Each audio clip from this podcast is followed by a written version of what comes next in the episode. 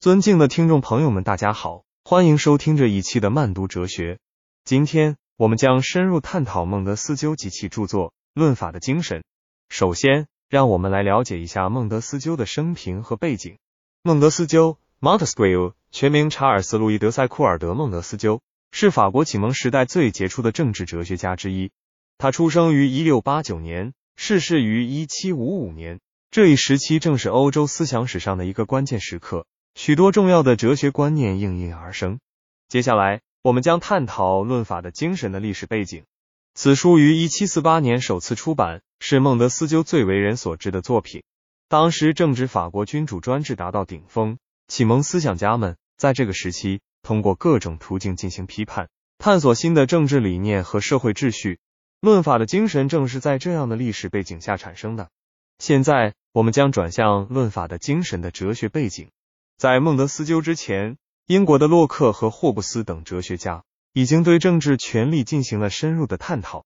孟德斯鸠则从他们的理论基础上，进一步发展了政治权力的分立观念，并将这一观念与法律的作用联系起来。接下来，我们将对论法的精神的主要内容进行分析。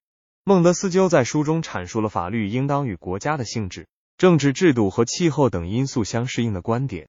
这一观点充分体现了他对历史。地理和文化因素的关注，也为后世学者对国家制度的研究奠定了基础。书中最为重要的概念，莫过于政治权力的三分法。孟德斯鸠认为，政治权力应当分为立法权、行政权和司法权三个部分，以防止权力的集中和滥用。他进一步指出，这三个部分应当由不同的机构来行使，彼此之间相互制衡。这一观念对后世产生了深远的影响。成为现代民主制度的基石。为了更好的说明这一概念，我们可以采用一个类比：想象一个团队，每个成员分别负责规划、执行和审查工作，三者之间相互监督、协作，以确保整个团队运作得当。这与孟德斯鸠的三权分立理念相似，通过分散权力，实现政治制度的稳定和公平。此外，孟德斯鸠在《论法的精神》中。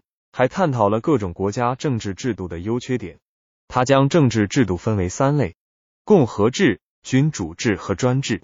共和制中，政治权力属于公民；君主制中，政治权力属于一个统治者及其贵族；专制中，政治权力完全掌握在一个人手中。孟德斯鸠认为，各种政治制度适用于不同的国家和历史条件，没有绝对的优劣之分。孟德斯鸠对自由的理解。也是论法的精神的核心内容之一。他认为，真正的自由不是无拘无束的任意行动，而是在法律的约束下行使权利。这一观念突破了过去对自由的片面理解，为后世的民主理论发展奠定了基础。除此之外，孟德斯鸠还对各种法律进行了分类。他将法律分为三类：政治法律、民法和刑法。政治法律规定了国家制度和政治权力的运作方式。民法涉及个人之间的权利和义务，刑法则规定了对犯罪行为的处罚。这一分类为后来的法学研究提供了指导。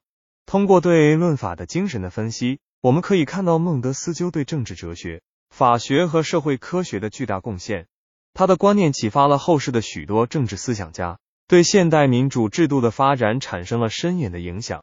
同时，他对法律与社会、历史、地理等因素相互关联的研究。为后世学者提供了一个全新的研究视角。孟德斯鸠的学术贡献不仅局限于政治哲学和法学领域，他的思想还对社会学、经济学等多个学科产生了影响。例如，他对社会分层和等级制度的分析，为后来的社会学研究奠定了基础。同时，他对国家政治制度与经济发展之间的关系的探讨，也为经济学的发展提供了重要启示。在《论法的精神》中。孟德斯鸠还提出了对历史和文化的独特见解。他强调文化相对论的观点，认为不同国家和民族的法律和制度应当根据其独特的历史文化和地理环境来制定。这一观念对后世的历史学和人类学研究产生了重要影响，使得学者们更加注重对各种现象的具体历史背景和文化背景的研究。此外，孟德斯鸠对道德和伦理的探讨。也为后世的伦理学提供了重要启示。他认为道德和伦理应当与法律相结合，为社会制度提供更加坚实的基础。同时，他强调道德和伦理的普遍性，认为尽管各个国家和民族的法律和制度可能有所不同，但是一些基本的道德原则应当被普遍遵循。孟德斯鸠的影响力远远超越了他的时代，他的学术成果对欧洲启蒙运动产生了重要影响，激发了后世无数思想家的灵感，例如卢梭。伏尔泰等启蒙思想家都受到了孟德斯鸠的影响，而美国的政治制度也深受其三权分立理念的启发。然而，我们也需要注意到，孟德斯鸠的观念并非完全没有问题。在他的一些论述中，我们可以看到对君主制和贵族制度的偏爱，甚至对奴隶制度的辩护。这些观点在现代看来是不可接受的。